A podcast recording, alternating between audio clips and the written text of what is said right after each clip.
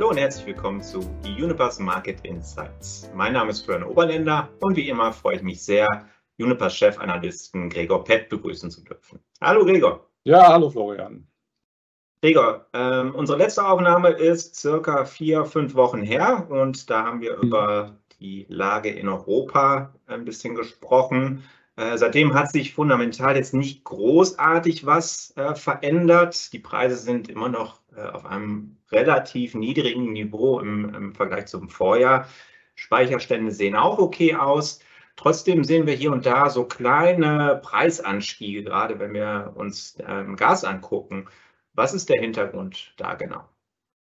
Ja, die Preisanstiege sind ein Anzeichen dafür, dass es so entspannt, wie es aussieht, dann halt doch nicht ist denn auch schon kleine, äh, ich nenne es mal Störungen, können dazu führen, dass die Preisanstiege signifikant werden.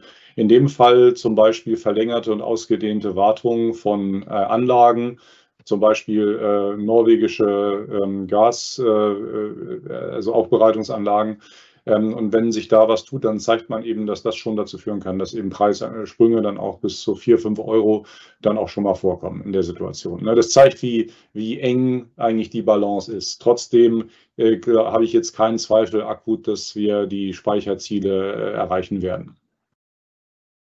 Okay, das hört sich ja jetzt nicht allzu schlimm dann an. Ähm, wir haben ja auch letztes Mal schon über dieses, diese False Comfort Zone gesprochen. Ähm, deshalb, also das ja. unterstreicht das jetzt einfach nochmal. Ähm, ein weiterer Grund dafür ist dann aber auch, ähm, dass weniger LNG nach Europa kommt, ähm, zumindest in der letzten Zeit. Ist das in irgendeiner Art und Weise kritisch? Noch nicht. Äh, wir haben ja beim letzten Mal auch schon gesagt, dass äh, Deutschland und auch Europa weniger als andere Regionen äh, fest äh, langfristig vertragliche Lieferungen hat. Also von daher werden viele Mengen, die gerade jetzt auch in die deutschen Terminals gehen, in die neuen, ähm, auf den sogenannten Spotmarkt gesourced. Das heißt also, da werden also spontan und kurzfristig eingekauft. Da sehen wir in der Tat jetzt etwas weniger. Das liegt teilweise an den, in der Tat an den niedrigen Preisen in Europa, sodass die Preise in, in Asien oder in anderen Regionen, insbesondere aber Asien, dann wieder attraktiver sind. Aber auch äh, die teilweise anziehende Konjunktur in China, die dazu führt, dass äh, China wieder mehr LNG importiert, als wir das in den Vormonaten gesehen haben. Gibt es da noch weitere Gründe für ähm, aus der Konjunktur? Kannst du da vielleicht noch mal so ein bisschen ins Detail gehen? Ja, also in China äh, zieht die Konjunktur ja wieder an. Äh, das äh, liegt daran, dass China sich äh, äh, sozusagen erholt aus, den, äh, aus dem Lockdown in, infolge der Covid-Maßnahmen. Ähm, das hatten wir ja auch gesehen und das wurde auch von den meisten Marktteilnehmern so gesehen. Von daher äh, äh, importiert China graduell mehr. Wie viel sie brauchen, ist von einer Reihe von Faktoren abhängig. Das eine ist, äh, wie viel ähm, Erholung sehen wir in den energieintensiven Sektoren. Äh, da ist interessant, dass insbesondere die Baubranche jetzt noch nicht so stark anzieht wie äh, eigentlich gedacht. Ähm, und auch Stahlproduktion, das ist jetzt nicht so so, so massiv der Anstieg. Auch die, die Indizes für die, für die Stimmung, für die, für die Konsumbarometer sind eigentlich nicht so, ähm, nicht so großartig. Dennoch, äh, wie, wie, wie geplant oder wie erwartet, äh, importiert China mehr LNG. Ein Teil von äh, dieser Entwicklung äh, könnte auch darauf zurückzuführen sein, dass sie für den Winter jetzt schon mal Vorsorge treffen und Mengen kaufen, die dann eingespeichert werden, damit äh, China im Winter äh, gegen Preisanstiege dann eben besser gewappnet äh, sind. Die Preise sind äh, aktuell eben dafür sehr attraktiv für solche, für, für solche Strategien. Mhm. Verstehe. Ähm, nun hast du schon gesagt, dass Europa und, und ähm, China bzw. Asien auch immer dann in Konkurrenz stehen, wenn es um LNG geht. Ja. Da, da, reden wir ähm, dann natürlich auch über, sag ich mal, LNG aus Katar, was sich dann entscheiden kann, äh, rechts oder links rumzufahren. Mhm. Ähm, welche anderen Quellen hat China denn noch? Also China in, importiert LNG aus eigentlich allen Quellen. Also Katar hast du eben schon genannt. Natürlich aus den USA. Die USA sind eben äh, großer Exporteur, sind ja auch äh, die, die ähm, am stärksten jetzt auch nach Europa äh, mehr LNG äh, schicken. Ähm, aber was oft vergessen wird, auch Russland äh, hat in den letzten äh, Jahren den LNG-Export ungefähr verdreifacht. So. Ähm, und äh, das führt eben dazu, dass Russland eben auch dort auf den Energiemärkten mitspielt. Nicht nur Pipelines, die ja einen Anfangs- und einen Endpunkt haben, sondern eben auch LNG, das Flexibilität hat. Und so finden auch eben dort Schiffe dann ihren Weg nach China. Ja, es ist ganz interessant. Über die Nordroute habe ich gesehen, ist oft das Eis das Problem und dann werden äh, sogenannte Nukleareisbrecher vorausgeschickt. Genau. Ähm, mhm. Sind äh, relativ große Schiffe. Also das ist auch interessant, ähm, das mal zu googeln und sich das mal anzuschauen. Ähm, inwiefern ähm, ist das denn wichtig für das Verhältnis zwischen Russland und China?